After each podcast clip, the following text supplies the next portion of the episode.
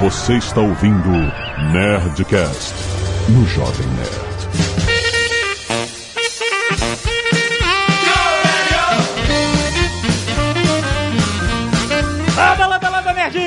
Aqui é Alexandre Antônio do Jovem Nerd procurando receitas DIY na praia em garrafas fechadas com uma rolha. Aqui é o Guga e eu sou o criador do Momento MacGyver. Quer dizer, depois do MacGyver, né? MacGyver aqui. ah, exato! Muito boa observação. Aqui é o Iberê e comprar coisas prontas é para os fracos. Olha a confiança.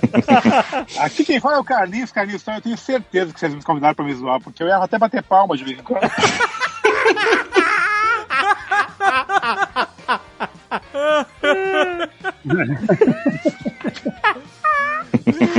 É o Azagal eu adoro uma loja de material de construção. Ah, muito bem, nerds! Está na hora de arregaçar as mangas, meter a mão na massa e do it yourself! Faça você mesmo as suas gambiarras, os seus concertos, as suas montagens, tudo! A gente está falando aqui com profissionais todos os profissionais, exceto eu, claro. Mas eu compro as coisas prontas de Berê. É, você não me conhece mesmo, né? E-mails! Canelada.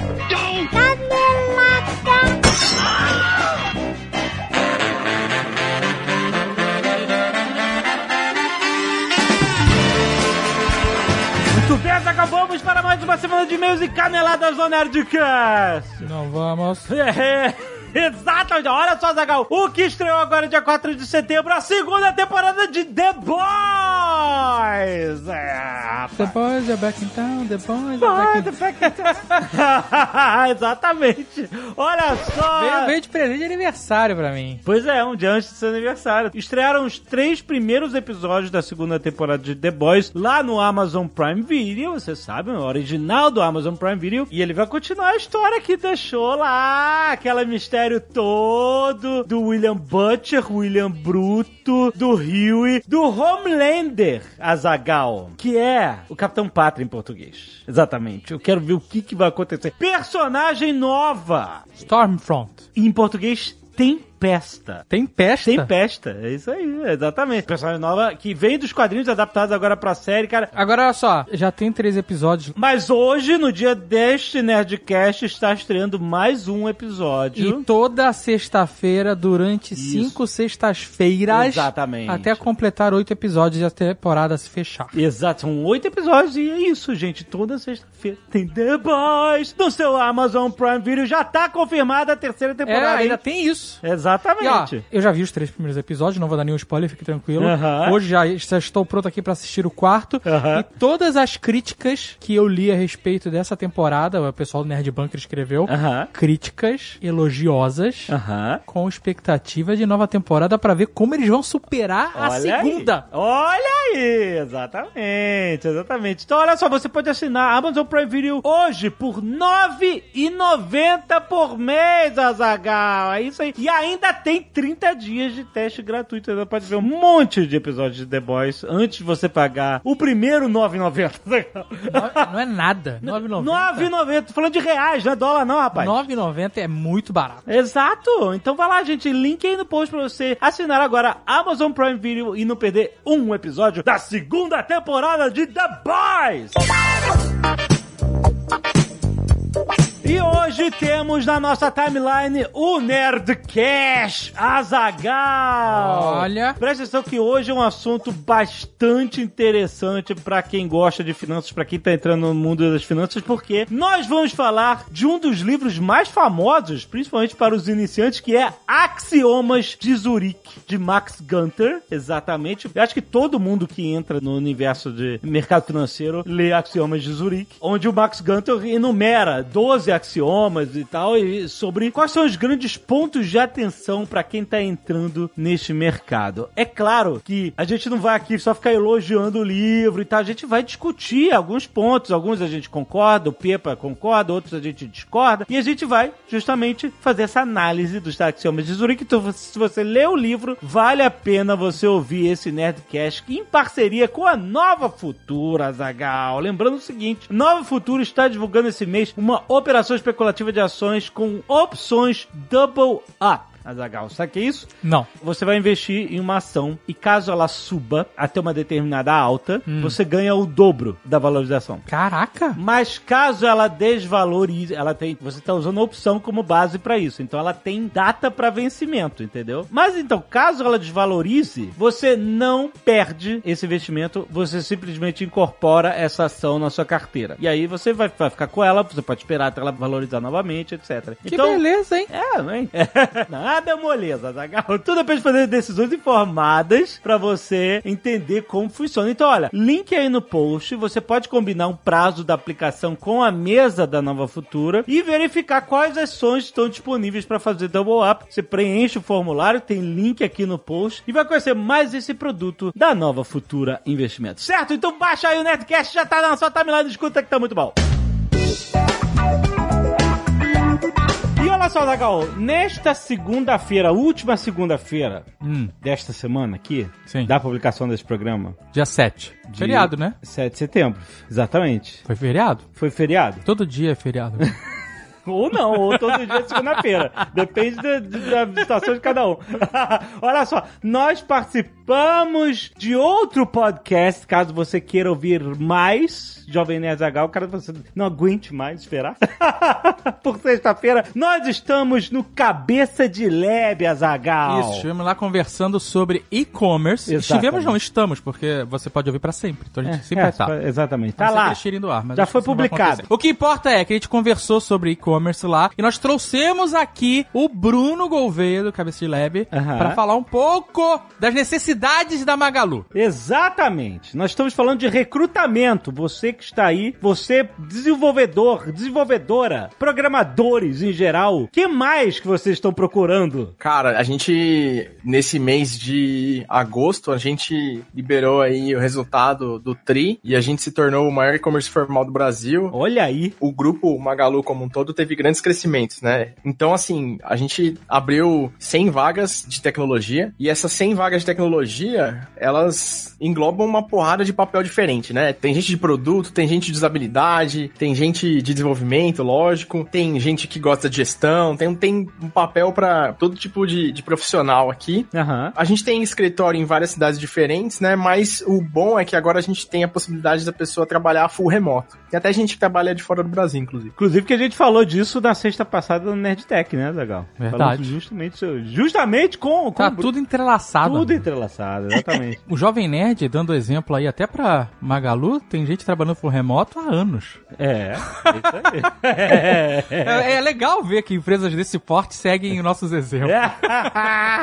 Cara, mas é isso. E a gente tem uma porrada de vaga aí. A gente tem desafio pra todo mundo. Assim, gente que gosta de desafio pra trabalhar com internet, gente que quer trabalhar com coisas que vão rodar nas lojas, gente que vai trabalhar com parte mais logística. Marketplace. Marketplace, tem todos os sabores, né? Nós somos uma companhia multicanal, né? Então a gente atende tudo com um só canal. Na verdade é o esquema do Omnichannel, né? Que se chama isso. Aham. Então a gente não tem essa diferenciação muito grande assim. Tudo que se faz pro, entre aspas, offline, vira pro online também. Vocês têm algum perfil de experiência desejado? A pessoa pode estar começando? Qual o nível? Porque tem muita gente que vai estar na dúvida. Ah, meu Deus, mas será que eu tenho gabarito? Que, que tipo de, de nível de expertise vocês estão procurando? A gente, nesse momento, tem algumas vagas pra júnior, mas é a menor parte. A gente tem vagas pra pleno, vagas pra sênior, vagas pra especialista. É, a gente tem vários níveis diferentes. E, além disso, a gente vive participando de evento pra quem tá começando, pra conseguir trocar bastante. Inclusive, no Cabeça de Lab, a gente faz bastante isso, né? De trazer papo e conversa e tentar passar um pouco das coisas que a gente vê e gosta sobre tecnologia, porque é um mercado que, é, embora tenha esse interesse muito grande, né? Tem muita gente que tem medo de ir pra tecnologia por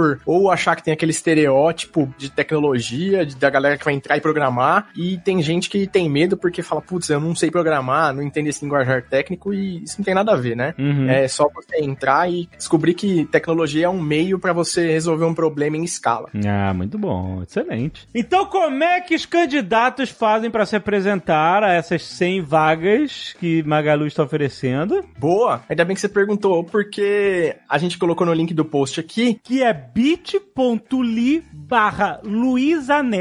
Basicamente, é só se inscrever nesse link aí, procurar, né, a vaga que diz respeito ao seu interesse ali de perfil de, de vaga. E só um cuidado aí, que é desmarcar as cidades que você vai estar. É porque daí você consegue pegar de qualquer cidade que a gente tem essa vaga, né? Porque embora a gente tenha a possibilidade de trabalhar full remoto, como a gente tem os sites ali presenciais, então é legal a gente também dar essa opção para quem quiser ir pro escritório, consegue trabalhar próximo de um escritório ali. Então é isso, entra lá, se inscreve, manda seu currículo, manda seu LinkedIn. É... Boa sorte, boa sorte pra todos. E olha só, Bruno, você só me responde uma coisa. Foi Magalu que comprou na Store ou não foi? A gente não pode falar, cara. pam, pam, pam.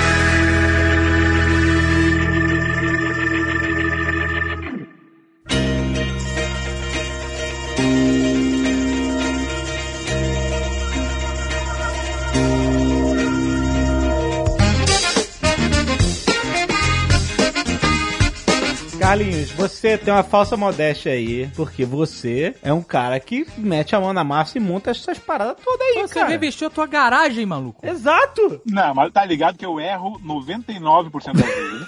E quando eu acerto, eu ainda tenho que tentar 10, 15 vezes pra dar certo. Não, não, não. Não, não. Peraí. Você só tá registrando esse 1%, né? Qual foi aquela parada que tu botou na garagem da tua casa? Não sei, mas é tanta coisa errada. Não, aqui no chão, no chão. Tanta coisa errada. Nos vídeos, eu mostro a parte boa e certa. Eu não fico me, me botando pra baixo as partes erradas. A parede tá toda manchada.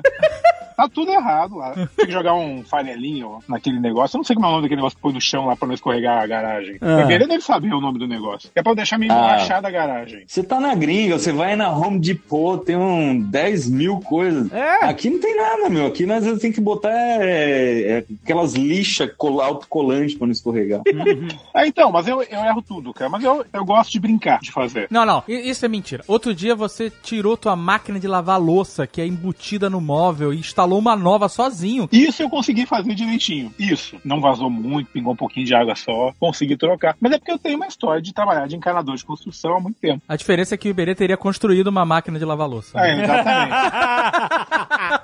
Olha, eu vou falar que os encanadores têm a minha devoção, porque a maior cagada que eu já fiz só de gambiarra foi no, no cano, cara. É mesmo? Por quê? Tava reformando o apartamento, o primeiro apartamento que eu fui morar com a Mari, né, um apartamento de 35 metros e, e tinha um cano de cobre que tava vazando. Puta merda. E o cara tinha, ia instalar o azulejo no dia seguinte na parede da cozinha. Aí eu falei, ah, vou dar um jeito nesse cano de cobre. Aí eu tentei usar aquela solda de eletrônica e não foi. Eu não tinha maçarico, não tinha nada. Eu falei, ah, quer saber? Eu vou comprar um Durepox e vou, vou Tá. tampar esse negócio. Aí eu comprei um, um quilo de Durepox, passei, passei, passei em volta do cano e tal. E aí no dia seguinte eu falei pro pedreiro, não, bota azulejo em cima que tá tranquilo. Aí ele passou azulejo e tal. Uns três dias depois, apareceu uma vizinha na porta com um tênis cheio d'água. Nossa.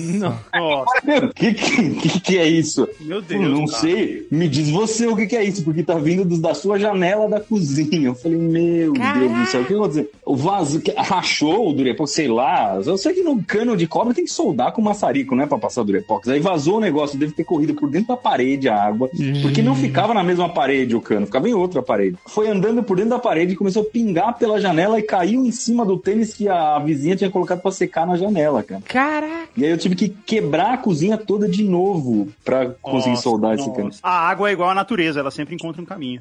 Em conta. Quando você precisar, ó, Carlinhos Troll, rapaz, especialista em campo. Cara, mas ó, mexer com água é um terror. Por exemplo, se você mexe com elétrica e você errar, o máximo que vai acontecer é você morrer. sabe? Então o prejuízo é bem baixo. Se você erra com água, amigo, é uma merda, é uma quebração, é um, é um desespero. E você não morre, você fica lá passando vergonha.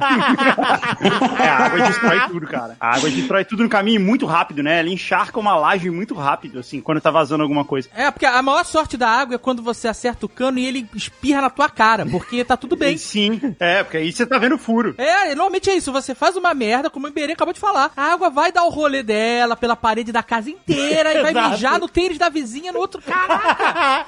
Iberê, você usou o material de gambiarra errado. É assim, o jeito certo de você consertar um cano é você tirar a parte furada do cano, colocar outro no lugar e soldar ele, como você bem falou. Mas se você tiver que fazer um, um reparo de emergência pra conter ali, pelo menos até você poder fazer isso, o termo, a coisa certa que você tem que usar pra fazer isso é silver tape. Silver tape resolve.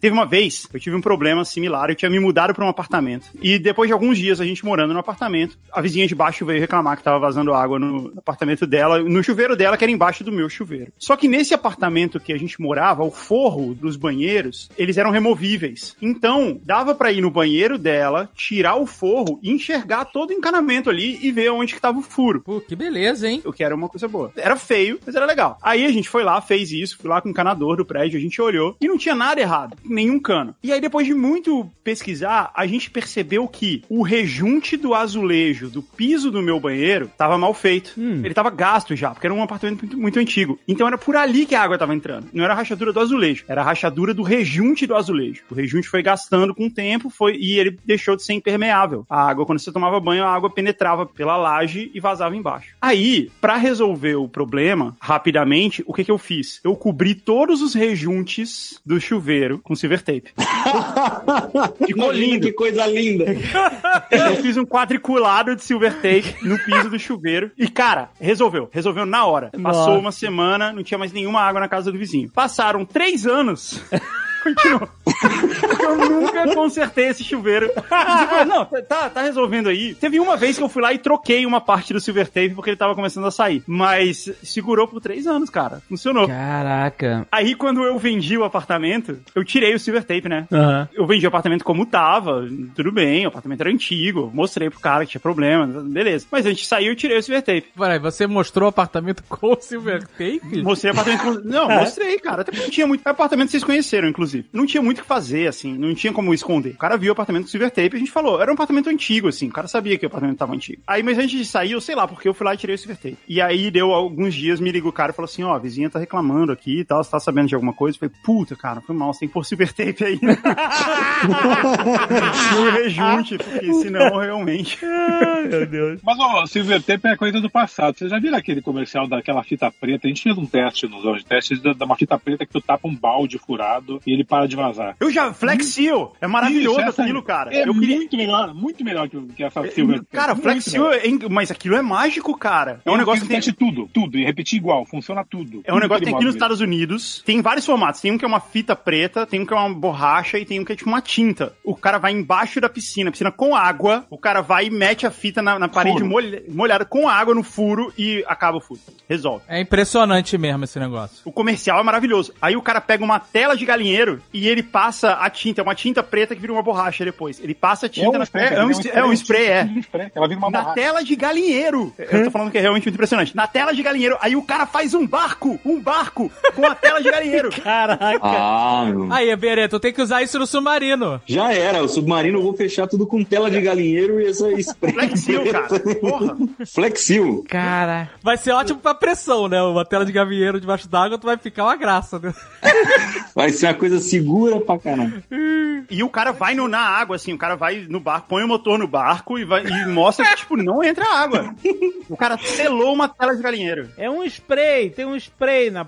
Nossa, cara, que loucura. É muito impressionante, cara. E é muito impressionante a confiança do cara. O cara vai lá no buraco, põe a fita, tapou. Procura aí, deve ter no YouTube a propaganda do cara. É muito a legal. propaganda é minha. Eu testei todos os quadros. Todo take que ele fez, eu fiz igual. E funcionou. Caraca. E funcionou? Funcionou, funcionou tudo, tudo. Nenhum falhou. Pô, eu, eu vou te falar que eu, eu tive vontade de comprar um aquário furado só pra poder comprar a Flexil, porque é tão legal. Eu vou comprar um aquário furado. Ah, eu não fiz o barco. O barco, as finanças não deixaram fazer o barco, mas o resto tudo eu fiz igual. Porra, Carlinhos, vamos fazer esse barco aí, cara. Por falar em barco em do it yourself, ô Iberê, cadê submarino? Vai ou não vai? A pergunta que eu mais ouço já faz dois anos é: cadê esse submarino? Meu, a gente resolveu mudar de sede do Manual do Mundo. Dia, tipo, a mudança ia ser tipo dia 25 de março. Dia 17 rolou a quarentena. Putz. Aí a gente saiu da sede antiga sem saber se ia voltar pra ela, né? E aí rolou uma mudança, a gente pagou a empresa de mudança, ela trouxe as coisas pra cá e deixou o submarino do lado de fora da casa porque ele não passava pelo muro lateral, o portão que tinha era muito pequeno. Aí só semana passada a gente conseguiu fazer o pedreiro vir aqui, quebrar o muro, colocar um portão novo pra passar o submarino pra gente poder trabalhar no fundo aqui. E ele tá com vazamento, mas agora já sei que o Flex Seal resolve qualquer Ai, coisa. Seal. Mas ele tá praticamente pronto, cara. A gente fez uma cápsula de madeira com fibra de vidro e com epóxi. Então, ah, pesa uns 150 quilos a cápsula do submarino. Eu já tenho 450 quilos de barras de chumbo pro lastro. Tem uma, uma estrutura de ferro que vai ser o lastro. E as mangueiras de ar tá tudo pronto e tal. Falta basicamente consertar esse vazamento e botar o bicho na água. Mas peraí, então quanto que pesa o submarino? O, o submarino com o lastro pesa uns 600 quilos. Ah, não, não vai ter problema pra afundar. É, mas é isso mesmo. Porque assim, cara, cada litro de volume do submarino precisa de um quilo de peso para ele afundar. Ah, Igual, ele tem que ser mais denso do que a água, e a água é um para um. Então, cara, o submarino ele tem 600 litros de volume, ele precisa ter 600 quilos, e 600 litros é quase nada, cara. Parece que eu tô dentro de um caixão quando eu tô dentro do negócio. É muito apertado. Então, não dava pra fazer menor. Aí, teve que ser 450 quilos de chumbo para o negócio afundar. caraca. Como é, como é que você controla esse lastro pra você emergir depois? Então, você precisa ter dois lastros, ou dois ou um, a gente tem dois, né? Dois lastros de água. Então, são duas caixas fechadas que, quando você coloca o submarino na água, elas estão cheias de ar. Aí você abre umas, as válvulas, a água entra. Quando a água entra, aí você perde essa boia, que estava funcionando como boia e o submarino afunda. Aham. Aí você tem que ter ar comprimido lá embaixo, com um selinho de mergulho. No momento em que se abre a válvula do ar comprimido, ele ocupa o espaço da água de novo, a volta a existir uma boia e o submarino sobe. E você vai fazer isso, cara? Quantos metros você vai embaixo d'água? Cara, o submarino foi pensado para uns 10 metros, mas aí eu não sei se eu vou poder ser 10, não. 10 metros dá pra você voltar. Então 10 metros dá, porque 10 metros em mergulho é uma profundidade básica que você pode ficar mais ou menos o tempo que você quiser lá embaixo, não tem muito problema daquela de, De de entrar nitrogênio no sangue, depois dá toda aquela treta, né? O nitrogênio borbulha dentro do seu cérebro, você arrebenta você. A 10 metros já não tem muito esse problema. Que foi mais ou menos eu pensei nisso. Então tá uma profundidade mais tranquila. Só que 10 metros você tem duas vezes a pressão atmosférica, te esmaga fácil, assim, em 10 metros. Então, é, o submarino foi pensado para passar um caminhão em cima e ele resistir. Caraca. Isso é um outro nível, maluco. É, é outro nível, exatamente. A gente tá de sacanagem aqui. Ele saiu do papel, mas ainda não afundou comigo dentro, né? Sei lá, vamos ver. Não, mas olha só, por exemplo, vamos dizer que você tá lá. Qual é o seu protocolo de emergência, de segurança? Tipo, Meu protocolo de emergência é ter um, um equipamento de mergulho em miniatura, né? Que existe isso para emergência. aham. E se acontecer qualquer problema, eu inundo o submarino, tem uma válvula que eu abro e deixo a água entrar para igualar a pressão. Aí eu tenho que colocar o equipamento antes de fazer isso. Aí quando o submarino inundar, eu consigo abrir a escotilha, que é a tampa dele. Caraca, vai ter sangue frio pra fazer isso. Puta, tô nervoso só de imaginar. Cara, eu também, cara. O cara, eu inundo o suma, eu boto o meu equipamento de respiração é, miniatura, que existe isso, eu inundo o submarino e abro a escotilha. Pronto! Fácil! Caraca. Não, o pior é que eu vou ter que treinar isso, cara. Eu vou ter que fazer isso antes, pra não ficar nervoso se caso acontecer. Então eu já tenho que estar. Esses dias eu fiz um teste aqui. Eu queria saber quanto tempo eu aguentava dentro do submarino sem trocar o ar. Que vai ter cilindro de mergulho pra trocar o ar. Tá. Eu falei, ah, vamos fazer um teste de quantos minutos eu aguento nesse negócio completamente vedado. Eu me fechei dentro do submarino e botei um cronômetro lá. E, cara, é, é tão vedado que eu não conseguia ouvir nenhum som do lado de fora. Nossa. Tipo, a galera falava comigo, eu não conseguia ouvir. É, é 100% vedado. É ótimo pra gravar podcast lá Eu ia dentro. falar isso.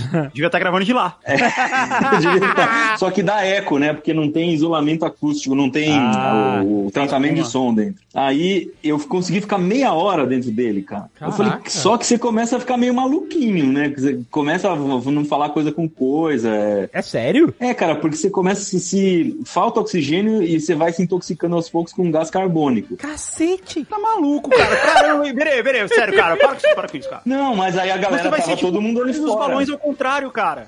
Não, mas eu, isso era um teste que eu tava fazendo fora d'água pra ver qual era o limite. Aí eu descobri que é meia hora. Ou seja, eu fiquei bem confortável, porque eu nem tinha ideia de ficar meia hora com ele debaixo d'água. Eu falei, não, se Me- ficar 10 minutos. Mas, caraca, mas aí tu tá meia hora, da beleza, tá vivo, mas você tá todo intoxicado de gás Não, carbônico. mas aí, o Pensa- teste foi um teste de estresse. É, um teste de estresse. Ah, tá. Demoraria ainda um bom tempo pra causar algum problema de verdade. Então, o meu teste foi pra ver se o quanto eu aguento ali dentro, né? Porque imagina se fosse 5 minutos o limite. Caraca. Eu- aí eu tava lascado. Eu ia ficar bem preocupado. Mas meia hora dá tempo de fazer muita coisa. Dá tempo, por exemplo, se de quem estiver fora do submarino na água ali me, me içar de algum jeito, puxar. Assistir um Friends. Você fala, ah, vou ver um Friends. É, meia hora dá pra ver um Friends. Liga o Netflix ali. Eu chequei aqui uma piscina olímpica de mergulho, tem 4 metros de profundidade. Aquela de Quatro mergulho, tem que ter espaço, porque o cara vai pular de, sei lá, 20 metros pra cima. Então, 4 metros a piscina de mergulho. Então você vai estar, tipo, duas vezes e meio uma piscina de mergulho. Não, mas ele não vai, não vai descer 10 metros. Ou vai? É que assim, eu quero. O teste final do submarino tem que ser no mar, né? Não tem que ser uma piscina de mergulho. Nossa, cara, puta, eu tô ansioso pra isso. A gente vai testar numa piscina de mergulho antes, né? Isso já tá até combinado já com uma escola de mergulho aqui de São Paulo. Mas ele tem propulsão, ele consegue navegar? Ô, seu não. Ô, Como assim, Azagal? Lógico que tem propulsão. Senão não era submarino, senão era só um, um, um tonel que ele ia botar na. Senão era, era só uma tem. roupa de mergulho muito pouco prática. Exato. Caraca. O que, que eu fiz de propulsão? Eu comprei dois Sisub, que são aqueles. Parece um torpedinho com motor, assim, que os, que os mergulhadores usam. Isso. Eles vão pro lado de fora, um de cada lado, e eu tenho o controle independente deles. Então, se eu quiser, por exemplo, virar pra esquerda, eu ligo da direita. Se eu quiser virar pra direita, eu ligo da esquerda. Então, o submarino consegue virar desse jeito. Se eu ligar os dois ao mesmo tempo, ele vai pra frente. Caraca, que incrível. Isso é muito incrível, sério, sem sacanagem. Ai, ai, isso, isso... O que, que a gente tá fazendo no YouTube, sério? Fazendo um vídeo de falar de trailer, ah, vai se fuder, irmão. É uma vergonha. Eu tô, aqui, eu tô aqui ouvindo o Iberê pensando, putz, você tá falando da pressão do não sei o que lá, do peso do não sei o que lá, e eu pensando, meu momento Iberê, pegar aquele manual complicado do armário e pensar, puta, que lado eu ponho a prateleira. Sabe, meu momento Iberê é só esse, sabe? Que lado essa prateleira vai naquele manual complicado e tal. E ainda erra, né? Ainda, muito Ainda foi errado, ainda muito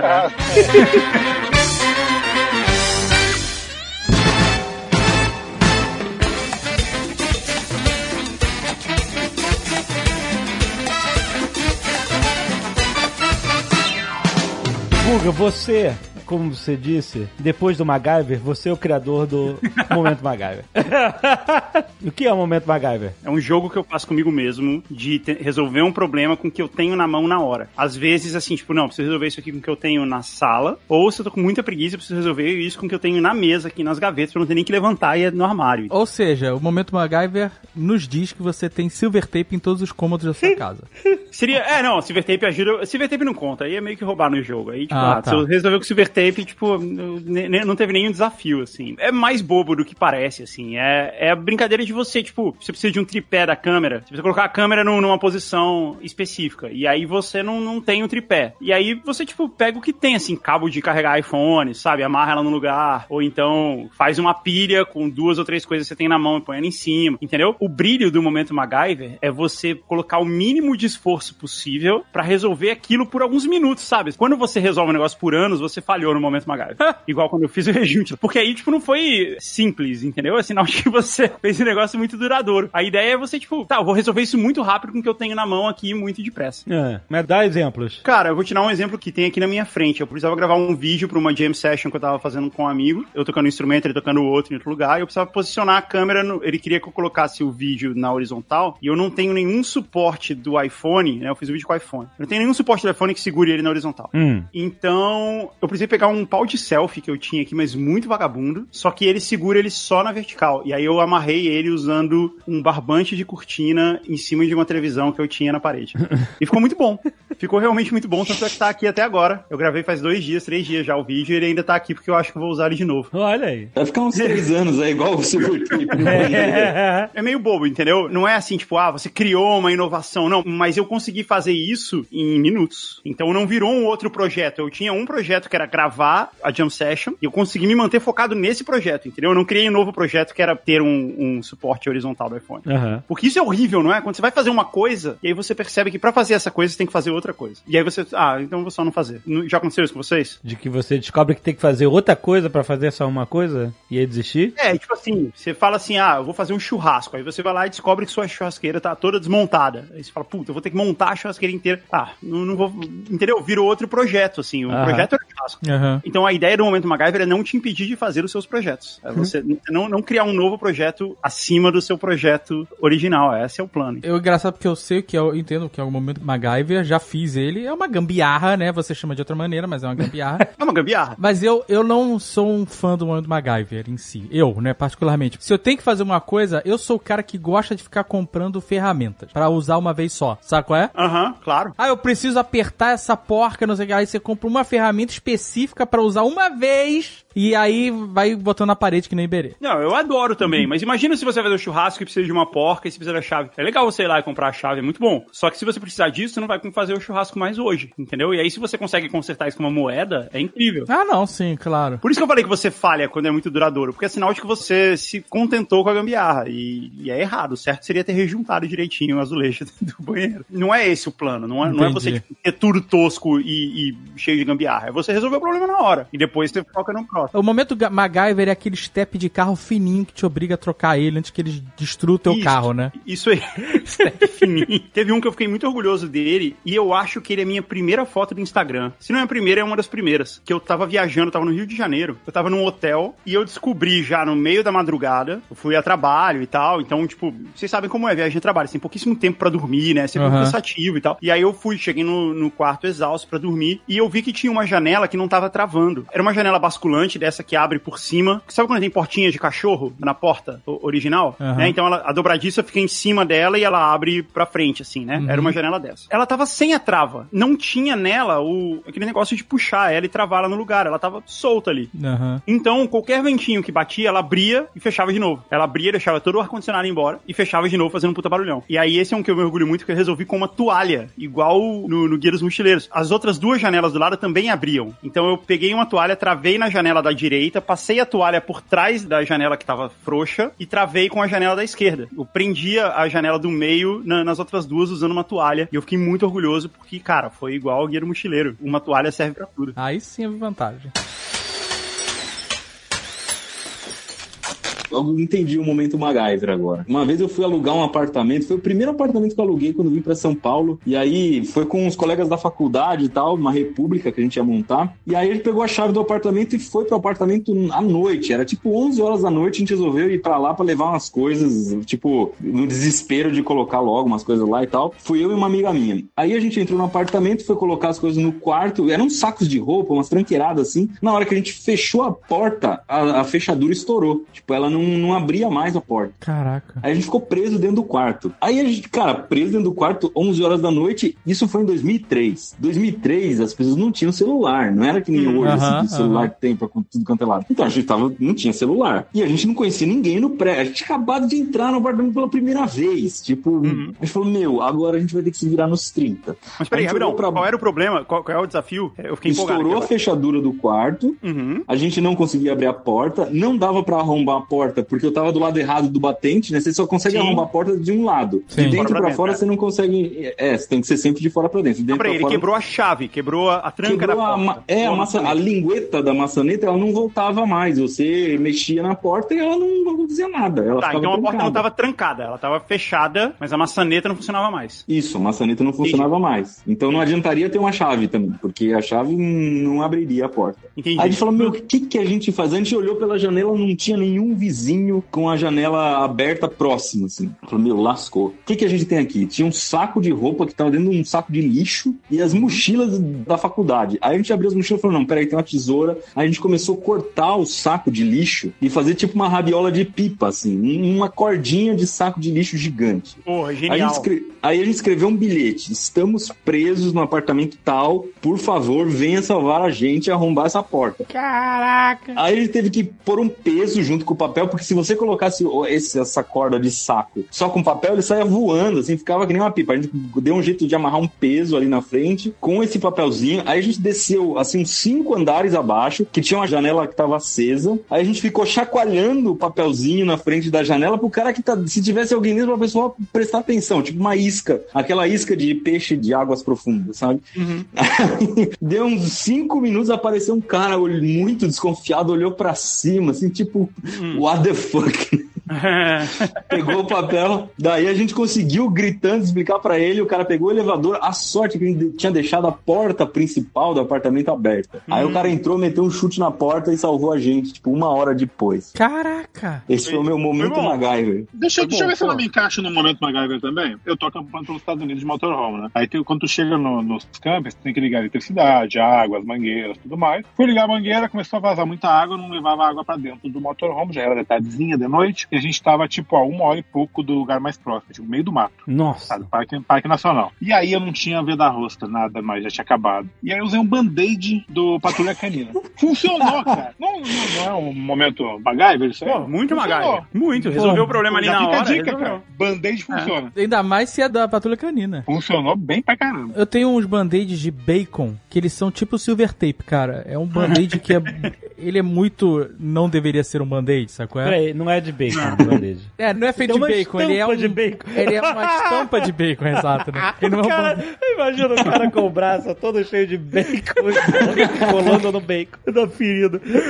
Eu tô lembrando aqui de um momento MacGyver que eu fiz uma vez. Quando eu morava em Ipanema, o ar-condicionado do apartamento que eu morava tava pingando no da vizinha. E ela veio reclamar. E eu, caraca, e ela falou assim: ah, já tá várias noites assim e tal, e eu não consigo dormir porque fica batendo a noite inteira, tum, tum, tum, em cima do meu ar-condicionado e tal. E eu, caraca, o que eu vou fazer, né? Assim, ela não Chato pra caramba também. Puta que pariu, rapaz. E eu não, ela não tinha reclamado antes, né? Então eu não sabia o que tava acontecendo, né? Era apartamento alugado, não sabia da situação lá do ar-condicionado. E eu falei, puta, eu quero resolver isso agora, né? Coitada da mulher, né? E aí eu tinha uma chapa de metal, sabe, em casa. Porque assim, só pra explicar como eu resolvi, né? O prédio que eu tava morando, na fachada, ele tinha uma espécie de. Como é que eu vou explicar isso? Não era simplesmente a parede da janela. Tinha uma outra parede, como se fosse uma jardineira, só que não era uma jardineira, era só estético. Era um lugar pra ter ninho de pombo, basicamente, sabe? É como se tivesse uma espécie de parede dupla. Então o ar-condicionado, ele ficava no buraco, não é esses novos split, né? Que fica, só passa um tubinho. Era um, tinha uma janela onde você enfiava o ar-condicionado pro lado de fora e ele não aparecia pra rua. Ele tinha uma testeira, vamos dizer assim, sabe? Então o ar-condicionado, ele ficava com a bunda dele bem próxima dessa segunda parede e a parte de baixo dele ficava livre, por isso a água que saía do ar-condicionado pingava e acabava pingando no, no, no aparelho da vizinha. E aí eu peguei essa chapa de ferro que eu tinha lá, de aço inoxidável, não lembro o que que era, enfiei ela entre as duas paredes lá de fora, sabe? Ela fez uma barriga assim, fez uma curva, virou um U, e empurrei pra debaixo do ar-condicionado pra que a água que pingava do meu ar-condicionado não pingasse mais no dela, que caísse um pouco mais pro lado, sabe? Saísse da, da reta. Mas botei inclinado de uma maneira que não passasse a pingar na minha cabeça a noite inteira, batendo na chapa de metal. Isso foi esperto. E aí ele, a água batia, escorria assim, sabe? Não, não, não chegava a bater e fazer tu, né? Ela. Sabe? Ela pegava, se escorrega Aham. e ia pro lado e aí caía pra rua. Isso era antes de. Porque agora tem legislação, não pode mais acontecer isso, né? Antigamente podia, foda-se, né? Mas agora não pode mais ficar água caindo na cabeça das pessoas na rua o dia inteiro, né? Isso tudo porque você não tinha Flexil, Azagal. Caraca, mas se eu vento flexível no ar-condicionado, ele ia explodir, maluco. É, dele, a água tem que sair pra algum lugar. Aqui onde eu moro, aqui em Miami, tem o normal, é um lugar muito, muito quente e muito úmido. Então é até comum quando você vai em apartamento vazio, toda construção tem ar-condicionado central, é o normal. E o normal é que ele fique ligado mesmo que não tenha ninguém dentro, mesmo com uma temperatura mais alta, por causa da umidade. Se você deixar, principalmente no verão, se você deixar o ar-condicionado desligado, as portas elas inflam, sabe?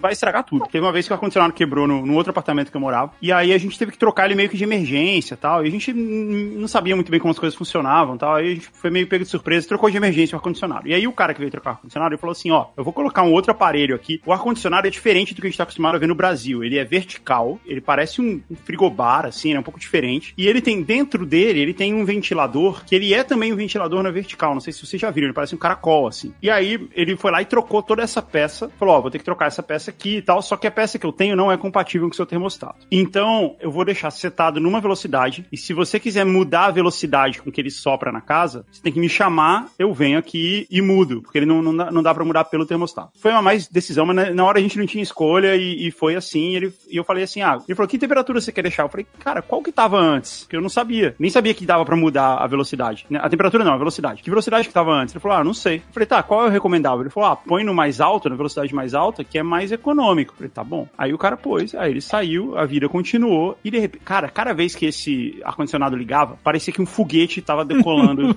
É muito barulhento. Todos eles são muito barulhentos, cara. É, porque na velocidade mais alta ele é muito mais barulhento, né? E de fato, ele resfria a casa muito mais rápido, mas ele é muito mais barulhento a ponto de, tipo, não ser difícil de ver televisão, coisa assim. Aí eu liguei pro cara e falei assim: ó, você precisa vir aqui trocar a velocidade do ar-condicionado. Ele falou, claro, eu vou sim, 300 dólares.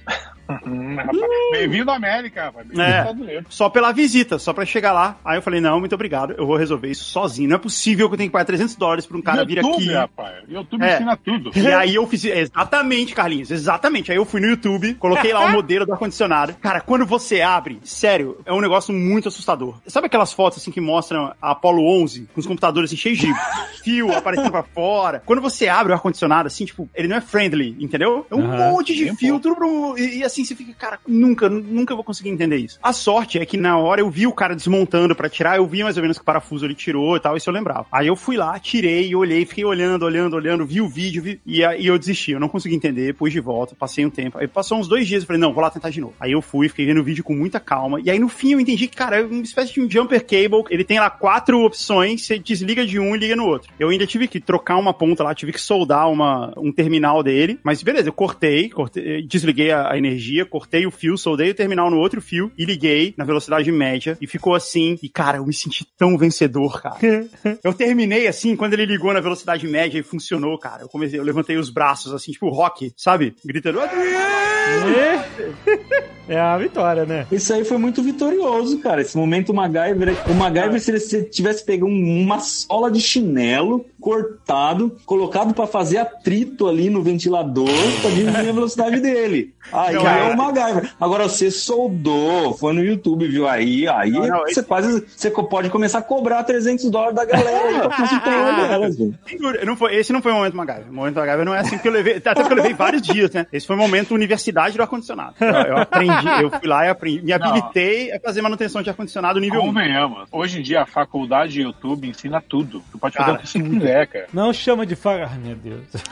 Ah, mas não, eu sou formado em muita coisa graças ao YouTube. Curso livre, curso Curso livre. livre, curso livre. Isso aí. Tem implicações legais aí.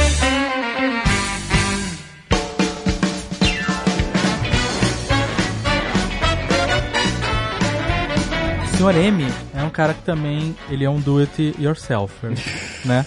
Só que tudo nele, tudo, sem exceção, é feito com silver tape, Guga e velcro. Ele, quando ele descobriu o velcro, foi uma parada incrível. São dois materiais muito bons, realmente. E logo que a gente mudou pra Curitiba, é, o frio, né? A diferença de temperatura nos primeiros anos, até você acostumar, principalmente no primeiro ano, ela incomoda, né? E aí o Sr. M resolveu o problema, não de uma forma estética, mas de uma forma detestável, eu posso dizer, que foi colocar isopor em todas as janelas. Nossa. Cara, já fiz isso. Olha aí, tá vendo? O pessoal usa nas garagens aqui nos Estados Unidos, botar isopor nas portas. É, isopor é uma coisa que você usa pra isolar a temperatura e umidade também, né? Mas a, a minha casa virou um caixão branco, Guga. Fica horrível, cara. É. Porque eu não podia mais abrir a janela, porque tinha isopor nela, e não podia olhar pra rua, ficava aquela de dia, eu sabia que era dia, porque o, o, o- o isopor ele ficava claro. É, não, não ficou bonito, né? Ai, caraca, cara, o dia que eu arranquei. Ai, nessa a peripécia foi um pouco maior, porque ele não usou silver tape pra prender o isopor. Isopor. Ele usou cola quente. Que maravilhoso. Nossa, não, cara. E ele resolveu dois problemas com o isopor, que foi o- a questão térmica, né, a temperatura, e a falta de cortinas. Cara, eu morava num apartamento que tinha uma janela de alumínio, esse mesmo do que deu o problema do cano. Tinha uma janela de alumínio gigante no quarto, assim, tipo 3 por 1,5. E aí, alumínio é uma- é porcaria, né, cara? Porque ele troca muito calor. Sim. A temperatura que estiver fora vai ficar dentro. Aham. E aí, primeiro eu fiz isso, cara. Eu, eu fiz uma placa de isopor gigante, fui colando o isopor no outro, e era uma placa que ele encaixava na janela, aí não ficava. De dia eu conseguia tirar a placa. Mas era uma placa imensa, assim, tamanho de uma placa de MDF, só que de isopor é levinho. Aí essa placa começou a se desfazer, porque de tanto você tirar e pôr, ela vai quebrando. É. Aí eu comprei um, um EVA, que eu também tive que colar, porque o tamanho do EVA não era suficiente, de mais ou menos um, uns 5 milímetros de espessura, e aí eu tive que colar com super bonder em cima da janela para passar o inverno, porque não dava. E aí é óbvio que super bonder e cola quente na parede são duas coisas que não são muito recomendáveis. Na hora de tirar, você tem que pintar a parede. Caraca. Cara, mas é muito equivocado, né? você ter casa com essas coisas assim. A parede gelava, né? Você põe a mão na parede, a parede tava gelada. Você dormir quase com a cara na parede, porra. É, pois é. Não tem gambiarra que segure. É que no Brasil as casas não são feitas pra nenhum extremo de temperatura. Nem pro calor, nem pro frio. Eu ia comentar isso, cara. As casas não são preparadas. Aqui as casas são de madeira e tudo meio oca por dentro, mas elas são muito impermeáveis pra qualquer. Tipo, não passa nada. É isolado total o frio. Então, é, funciona muito bem. Quando eu trabalhava de encanador, era muito fácil de fazer qualquer obra, sabe? Qualquer vazamento, tu- é um bagulho de gesso. Tu corta um pedacinho e re- reboca ali com gesso de volta. E as casas não passam calor, não passam frio. E no- quando a gente foi pro Brasil agora a última vez, ah, na casa da, da minha sogra, é tudo muito quente. A, parede ficava parecia um forno, sabe? De tijolo. É, Elas não são meio preparadas pra essa parte, né? De, de isolamento térmico. Mas é bem por isso, porque uma parede de tijolo, o calor bate nela e ela absorve e de noite ela passa a irradiar pra dentro de casa. A mesma coisa com frio. Se fica muito frio, a parede vai absorver e vai irradiar pra dentro. Mas tu não acha que isso facilita o faça você mesmo aqui nos Estados Unidos? Eu consegui reformar um monte de coisa em casa, porque é gesso, e tu compra um kitzinho de reforma da parede que custa 5 dólares, sei lá, de gesso. Então tu consegue tu mesmo fazer alguma reforma na tua parede em, sei lá, 5 minutos. Acho que sim, né? Se você não precisa de uma marreta e, e, né, não precisa pagar de Thor pra abrir uma parede. Não só tem isso, Carlinhos, como a pintura também é mais fácil, né? Você consegue, você consegue abrir a pintura. Você não, precisa, você não precisa pintar uma parede inteira, né? A parede, quando ela é de massa, né? Ela é inteira de massa. Se você faz um retoque na pintura, ele fica feio, ele fica visível, né? Essas paredes de gesso. Não, eu- sou é, a recordista tinta é mais em errar. absorvida. É. A- a- Até pra botar um quadro, eu tenho que botar 10 vezes até achar ele, a- ele ficar nivelado, né? Então tem muitos furos nas minhas paredes. E é muito fácil de reformar botando no gessinho, tudo pintar. Então é, é- aqui é muito mais fácil, eu acho. cara. Mas tem uma coisa, eu sofri bastante quando eu me mudei para os Estados Unidos, porque é é totalmente diferente, né? E quando eu era criança, eu tinha um tio, que era o Bertinho, já, já não está mais com a gente, mas me ensinou tudo. E ele que me ensinou a, tipo, furar a parede, sabe? Eu, eu tinha 8 anos, 9 anos, e eu furava a parede com broca 10, assim, eu achava mó barato. É isso, você bota uma broca de 8 pra cima, você pode botar um carro pendurado qualquer, nesse parafuso. É isso. É, e eu fazia isso, todos os reparos que tinham em casa, a gente se mudava muito, né? Minha família, assim, a gente morava de aluguel, então a gente, cada, sei lá, dois anos e meio a gente mudava de apartamento, e aí tinha que instalar tudo de novo, cara. E lá eu, e, e eu fazia isso tudo, e eu aprendi todas as técnicas, sabe? De furar, de pôr a bucha, de olhar pra você não furar onde tem cano, de não furar na coluna. Você vai aprendendo as coisas. E nos Estados Unidos a, dif- a técnica é totalmente diferente, principalmente quando você vai pendurar coisa na parede. Porque a não ser que seja uma coisa muito levinha, você tem que colocar algo por trás, né? Porque a parede não segura. Então você tem que, você tem que tem ou que dar o achar, você tem que achar o stud, né? Que é tipo uma barra de, geralmente é de alumínio, né? Às vezes é de madeira que tem no meio das paredes, é, Mas tem e furar nela. pra isso. Tem um equipamento que Tem encontra equipamento pra ela, isso. né? Tem um equipamento, é o que? Um radar? É um radar de parede? Ele pega os pregos tipo um- que tem é tipo nessa madeira, é, sabe? Ele É consegue um tipo um É. de metais. Isso.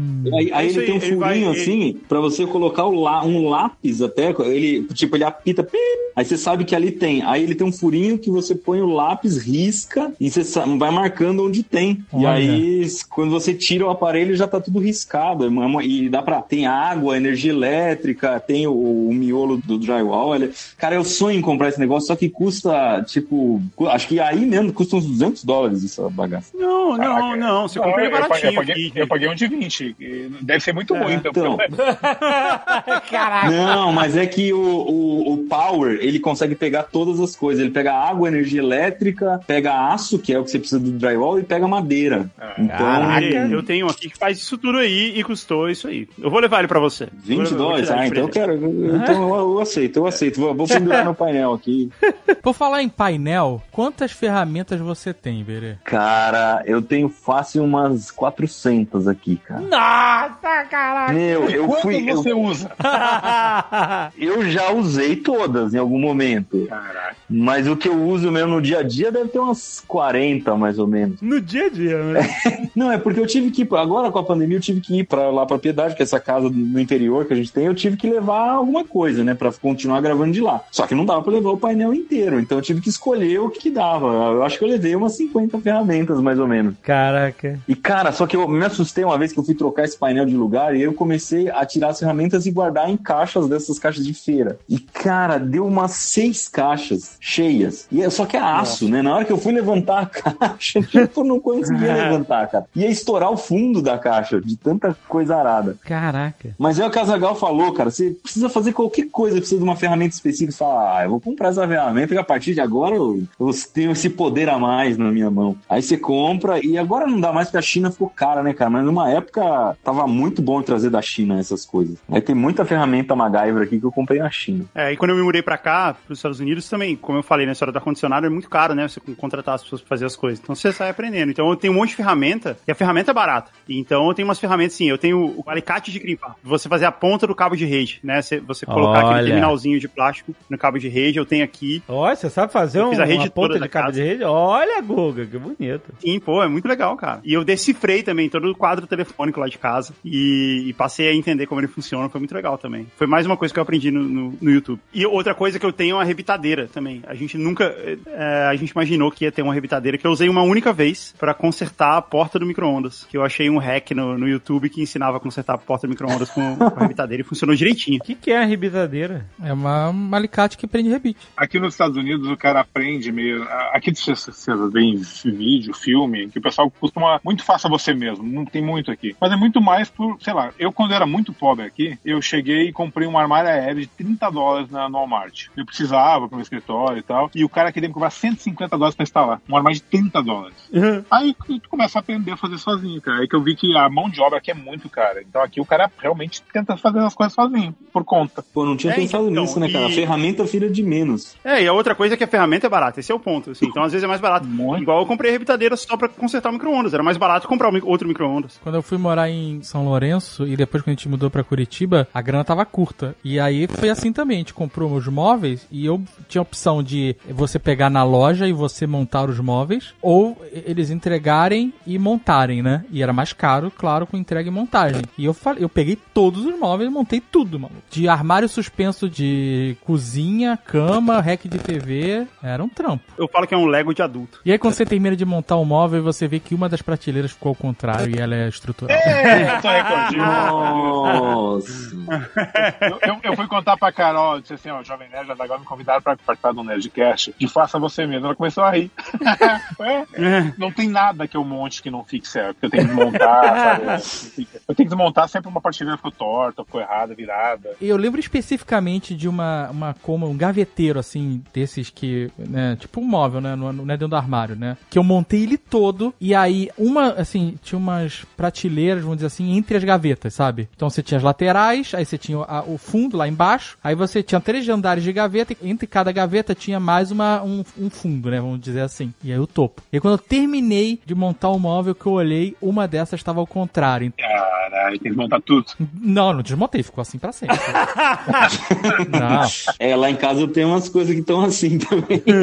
Na hora que eu terminei de montar, eu fiquei assim: ah, depois eu vou pegar e botar uma fita. Eu boto uma fita branca em todas, o móvel era branco, né? Que aí vai ficar parecendo que faz parte. Mas aí ninguém, as pessoas acostumam, cara. Fica parecendo estilo. E tem que o pincel atômico de preto, a parte branca do armário que tem ali pra trás.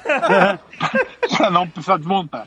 Nesse último apartamento que a gente mudou pra cá, eu comprei uma estantezinha pequena que, que a gente precisava aqui. E ela tinha uma peça que ela era exatamente igual dos dois lados, exceto por dois microfurinhos aonde encaixa o topo dela, o, o que arremata ela montada. E obviamente que eu não percebi isso na hora que eu tava montando. Esses furinhos ficaram pra trás. Ao invés de ficar pro lado da frente, que era onde eles tinham que fazer para o negócio encaixar, eles ficaram pra trás. Aham. E aí eu tinha duas alternativas: desmontar ela inteira ou dar outro jeito. E aí eu, eu peguei a furadeira e eu fiz os furinhos milimetricamente iguais do outro lado da madeira. E deu certo, ficou perfeito. Tá lá assim até hoje. Sabe o que eu apanhei esses dias pra montar? Eu precisei lavar a cadeirinha das meninas do carro, cara. E aquelas cadeirinhas que tem 200 regulagens diferentes, cheia de fita que passa por trás, puxa não sei onde. Eu comecei a desmontar aquilo, cara. Aí tinha duas iguais. Falei, meu Deus do céu, cara, eu não vou conseguir montar de novo. Aí eu desmontei a primeira e eu falei, não, não faço a menor ideia como montar isso de novo. Aí eu comecei a desmontar a segunda tirando foto. Eu tive Ah, que tirar boa. umas 20 fotos desmontando e depois ver as fotos de trás pra frente pra montar, cara. Falei, meu Deus, que maluco que inventou esse negócio, cara? Não é possível. Não, pois é, né? E muitas vezes você tá montando os troços e aí você vê que quando você termina, sobrou um monte de peça. Isso é foda também. Mas não é, não é peça extra. Tinha que estar tá lá.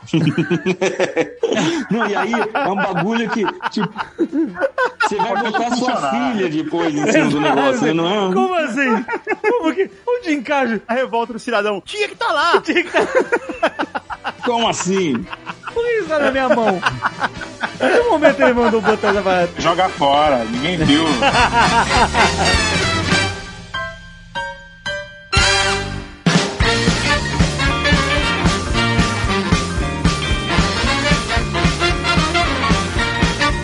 uma parada que me dava terror quando eu tinha. Não instalei muitos, mas instalei alguns e me dava um terror. Hoje em dia não existe mais, que é o Girovisão. Lembra? O suporte de televisão. Girovisão. Ah, tem de alguma forma. Caraca, eu nem sei o que é isso. Então, girovisão parece o que hoje você tem muito pra suporte de micro-ondas. É um suporte que você prende na parede, ele tem um braço. É, É que- só pra TV de tubo. É isso. Então, essa aqui é a parada. Ele, era- ele era pra TV de tubo. Por isso que ele era um terror pra mim. Porque, primeiro, você botar um bicho que pesava, sei lá, 40 quilos. As TV de tubo eram pesadas pra cacete.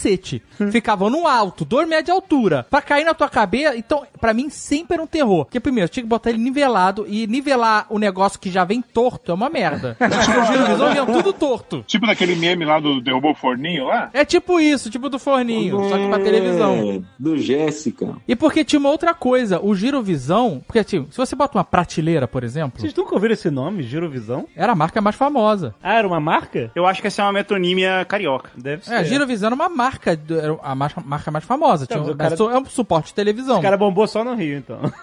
Eu já, eu Ah, já vi cara, vocês quando- quando eu era- outras vezes e eu acho que você é do Rio. Quando eu era criança já tinha TV de tela plana, né, cara? Então não sei. Tá bom. Caraca.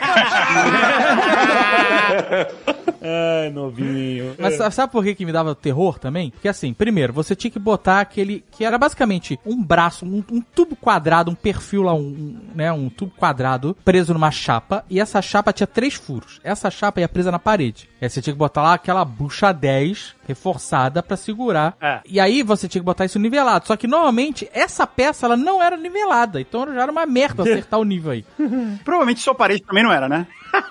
Não, e- Imagina e- se olhar assim, vou pôr paralelo com o rodapé. Porque o rodapé também não tá. não, não é. Exato, o que é E além nivelado? disso, você tem que acertar na parede. Parede de tijolo, às vezes o tijolo tá esfarelento, tem essas paradas, né? Cara, porque solta a bucha, então você daí vai- cai você- o negócio. Exato, exato. Então tem esse terror. Ou então você vai pôr o terceiro parafuso e aí você vê que ele tá em cima de uma coluna de concreto que a sua furadeira não consegue furar.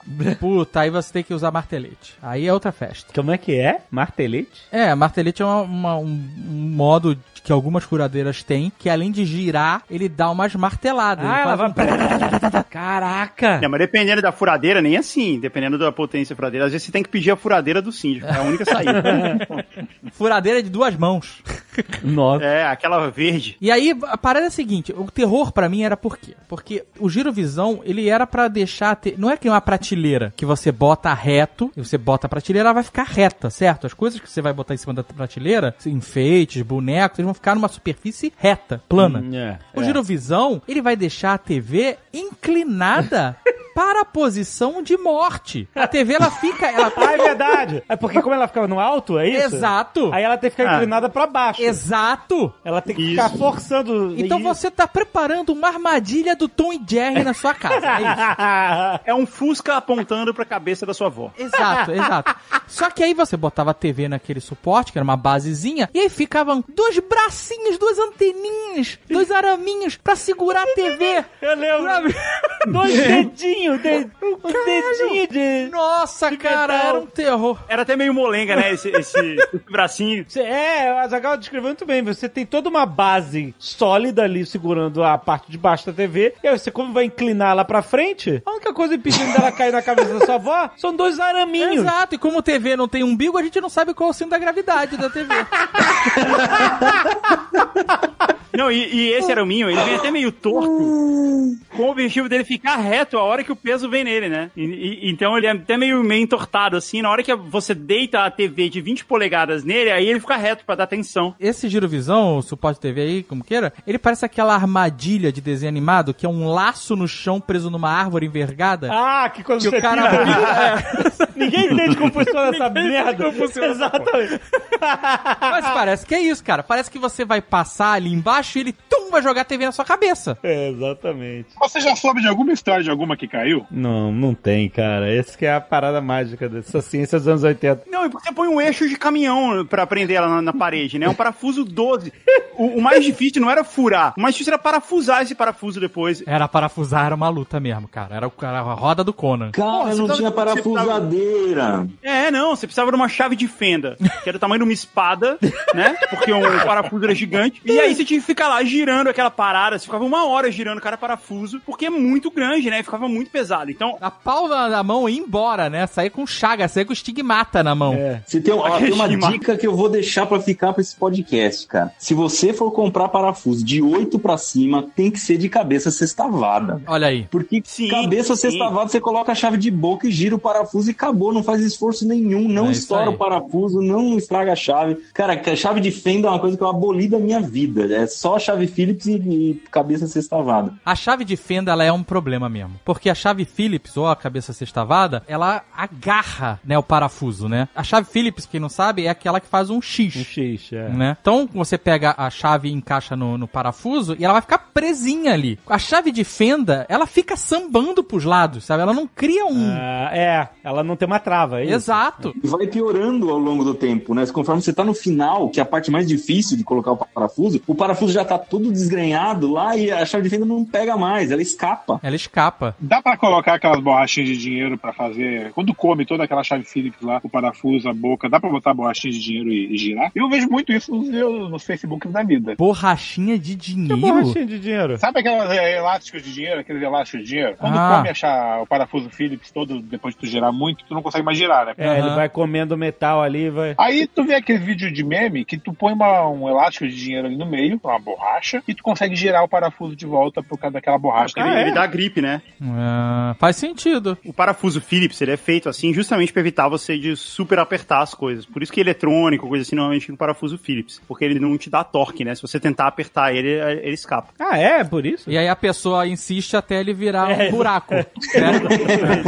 Agora não tá tendo direto esse parafuso que você precisa daquela chavinha em forma de L, que é um hexágono. Como é que é o nome? É uma chave Allen. Não, agora é outra chave, a chave Torx. A- O Torx é uma evolução do Allen. Porque o Allen, ele é, É uma mesmo? cabeça sextavada ao contrário. É um buraco sextavado. Isso, que você... me- É, exatamente. O Torx, que é o que todos os carros agora, a porta do carro é parafusada com Torx e tal, é cada vez mais. Ele é um, um Allen, só que em vez de ser um- um- um- uma figura sextavada, as pontas são mais pontudas mais pra fora, assim. É como se fosse um asterisco. Exatamente, é um asterisco. E aí ele é muito forte. Isso aí é, é aguenta qualquer tipo de, de força. É muito legal a pega dele. Mas e é... como a chave é uma alavanca, né? É um L, tu manda ver, malandro. Tu manda ver no aperto. É, pra você prender uma porta de carro tem que ser forte, né? Porque é uma alavanca desgrenhenta a porta de carro. Caraca.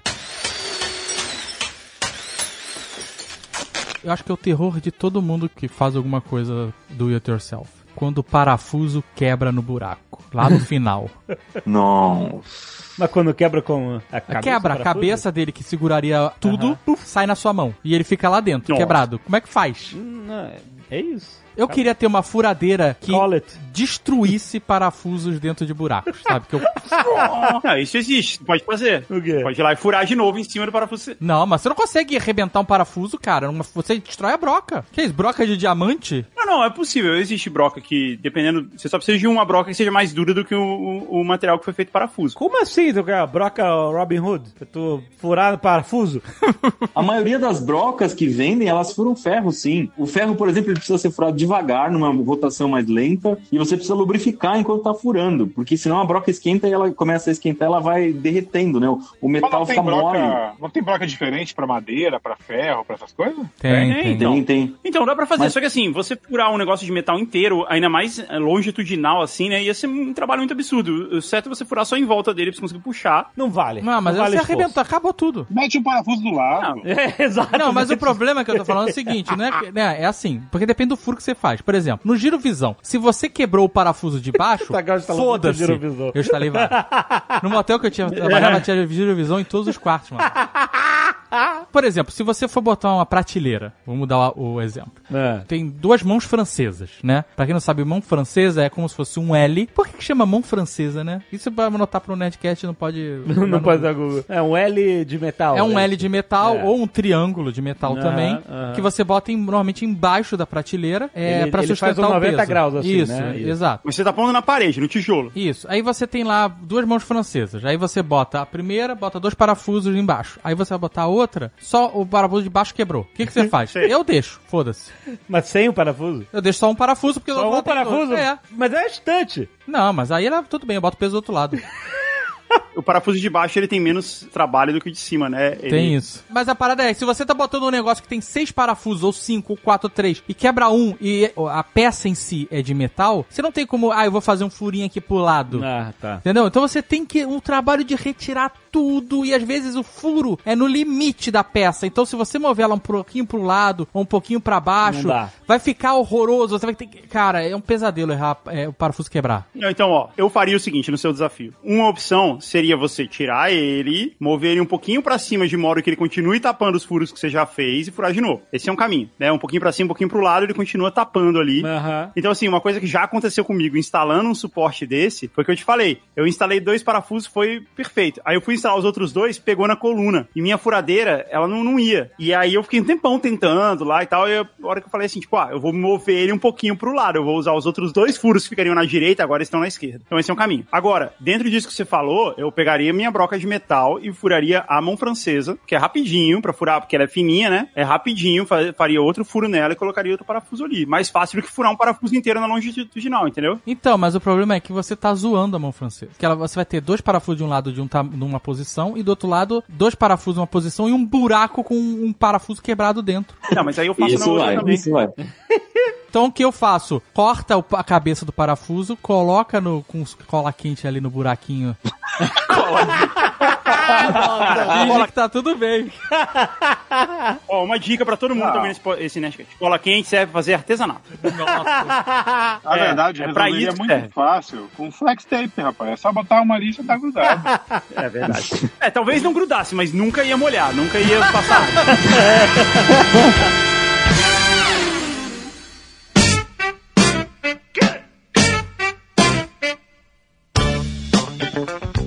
umas paradas que eu tenho feito, fiz, quero fazer mais, inclusive, que é legal, que é automatização da casa. Usando esses assistentes tipo Google, Alexa, sabe qual é? Ah, Tipo, Alexa, liga a TV, liga a luz não sei o que, sabe qual é? Aham. Cara, eu botei umas lâmpadas no estúdio aqui, tá valendo a pena, viu? Eu falo assim, Alexa, painel ligado. Aliás, ela acabou de ligar ali. ah, tipo de smart home, né? Isso, automatizar a casa. É maneiro. E aí ela já liga, cara, ela liga três lâmpadas na temperatura de cor certa, na, na, na intensidade certa. E eu falo painel desligado, já desliga as três ao mesmo tempo e tal. Eu posso fazer isso no lugar que eu tiver, na hora que eu tiver, cara, é muito legal. E você pode montar uns setups, né? Por exemplo, em, em luz, que é o que mais tem, né? Porque o que mais tem de facilidade pra você fazer você mesmo são tomadas inteligentes e interruptores, né? Inteligentes. A tomada é muito mais simples. Você simplesmente liga ela na parede, como se fosse um- uma, uma extensão, né? E aí você liga o negócio lá. É, é como se fosse um cubinho que você liga na tomada e através dele você liga o aparelho. Isso, É exato. E ele passa a ser ele o disjuntor, a chave, né? O liga e desliga. Sim. Então é você o- fala, É. por exemplo, Alexa, liga o abajur.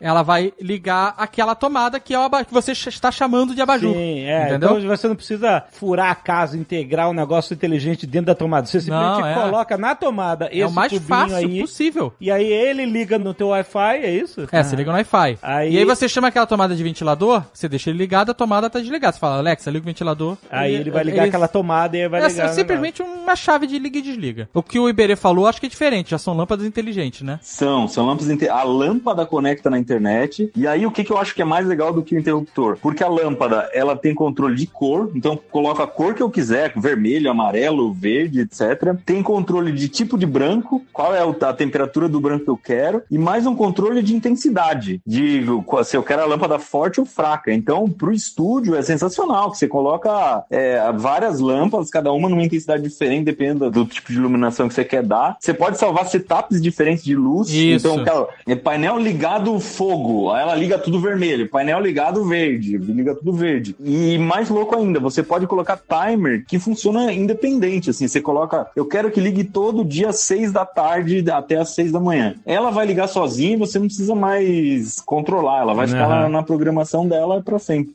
É maneiro isso, é maneiro. É muito legal, cara. Me surpreendeu quando eu instalei o negócio. Mas aí você tem que procurar essas coisas e ele tem que estar dizendo que ela é inteligente, que ela, sei lá, Tem tem uma integração com a Alexa, com o é. Google, com essas É. coisas, né? Os novos, você vai procurar sim, eles já vão ter essas integrações. É bom você achar um que, por exemplo, se você tiver Alexa, que tem integração com a Alexa, se você tiver o Google Home, sei lá como é que chama, você tem integração com ele. Mas tem interruptores também, que você troca o seu interruptor, aí um, um nível de skill um pouco maior, né? Porque você tem que tirar um interruptor, botar um outro no lugar, e aí ele pode ter dimmer ou não, ligar ou não, fazer toda essa programação, e também é bem legal. Tem aparelhos que já vêm, que são smart, e você pode conectar, então, por exemplo, televisão. Você pode Ah. conectar a televisão, é, aqui, que aqui em casa a televisão é conectada na Alexa. Eu falo, Alexa, desliga a TV. Ela desliga a televisão. Aham. Mas fala, Alexa, diminui o volume essa- 50% da TV. Ele diminui o volume da TV. Aí, mas é porque a, a TV já tem essa A parada. TV é- tem uma, ela é compatível com a Ah, Alexa. entendi. E agora tem o contrário também. Já tem TV que tem os assistentes dentro da própria TV. É, tem isso também, é verdade. Ah, Você não precisa mais ter Alexa. Aí você fala com a TV, a TV liga a luz. É legal você fazer, por exemplo, na sua sala, na- onde tem TV, por exemplo, você pode montar setups de luz, né? é, criar um Isso é pra ambiente. maneira, tipo, você fala, ah,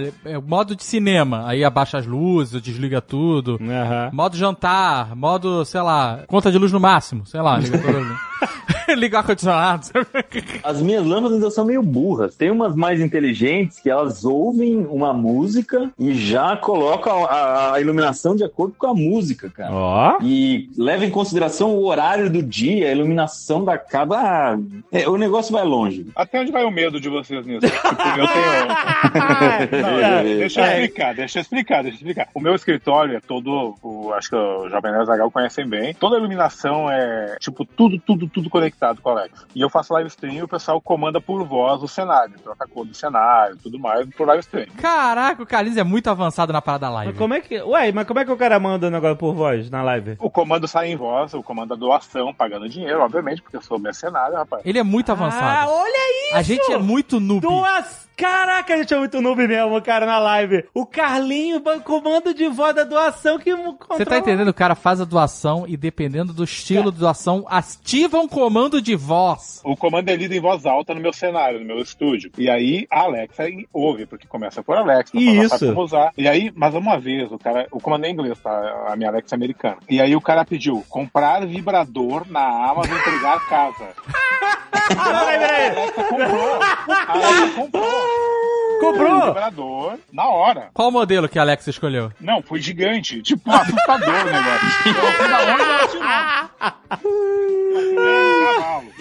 Mas, tipo, há um tempo atrás, existia também a Alexa aqui nos Estados Unidos, o pessoal que chegava nas portas e gritava pra Alexa pra abrir a porta, sabe? Até eles mudaram os comandos, alguma coisa assim. Aham, aham. Mas antigamente tinha um, um papo assim de da Alexa, o pessoal chegava na porta pra roubar e, e pedia um comando de abrir a porta, desarmar o alarme, coisa assim, porque é tudo integrado. Porque tem fechador inteligente, né? Isso, então eu uso pra caramba Alexa, tipo, em casa, no meu escritório, principalmente no estúdio, eu uso pra caramba por causa dessa interação com a live. Mas eu tenho um pouco de receio de, de deixar alguns comandos habilitados aí, tipo, de compra já desabilitei, agora não pode mais comprar na Amazon. Mas, você de- Mas eu pensei que você tinha um som já pré-estabelecido na pessoa. Ela, ela leu o que a pessoa escreveu na doação, é isso? Isso, ela lê e eu tenho uma caixinha de som do lado da Alexa, então a Alexa ouve tudo que as pessoas falam. Mas vem cá, chegou o vibrador aí? Não, porque eu cancelei a compra.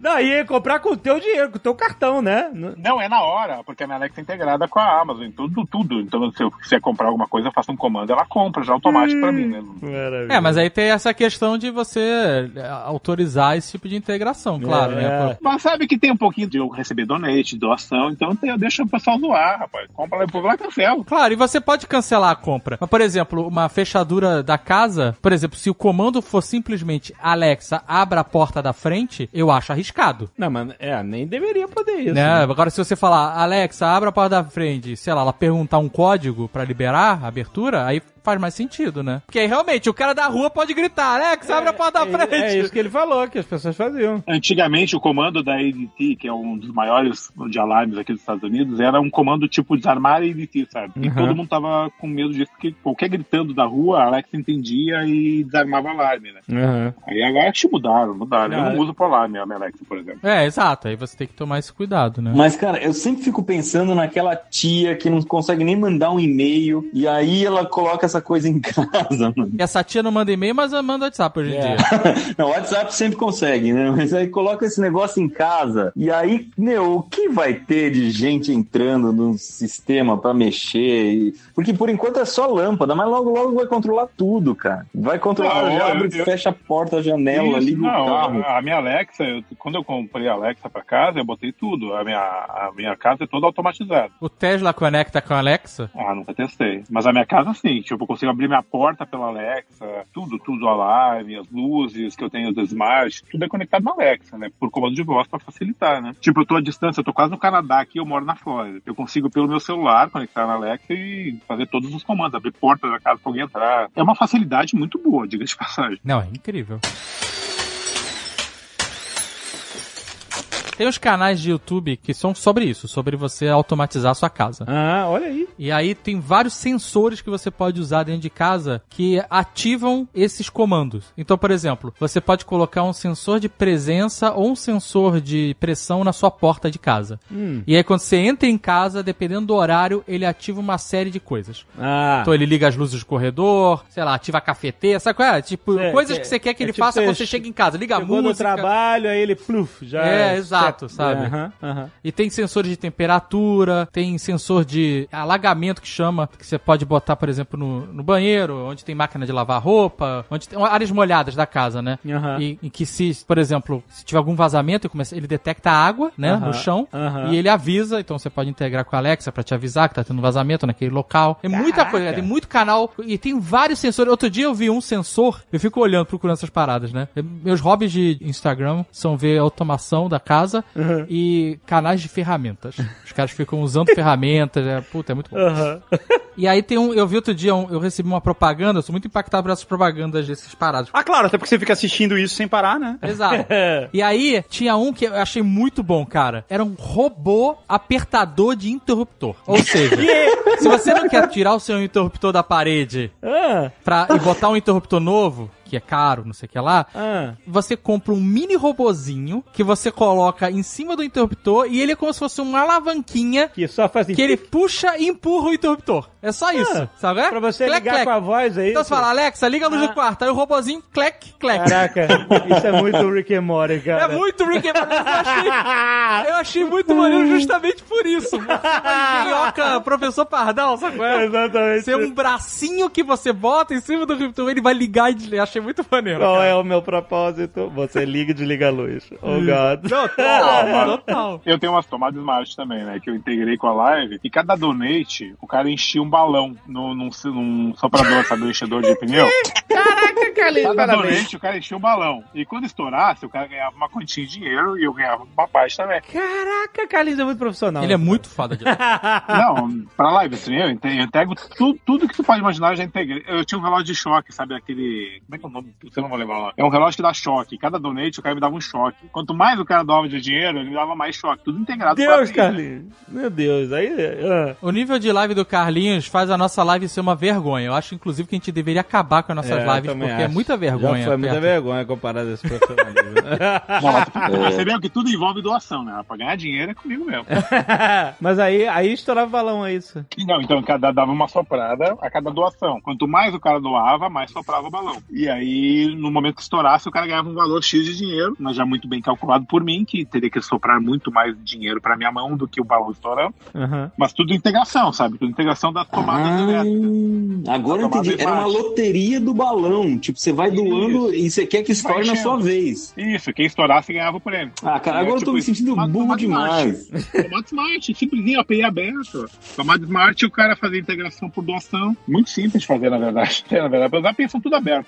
Smart tomada. Isso não é uma parada simples, gente, nem- é é uma parada muito sofisticada. Já, já, Sem já, sacanagem. Ah, mas, mas é, não- eu não sou o primeiro a fazer isso, não. Muita gente faz isso. Carlinhos, a gente não consegue botar imagem na porra da live, é uma vergonha. Passa uma hora de live e a tela fica preta. É,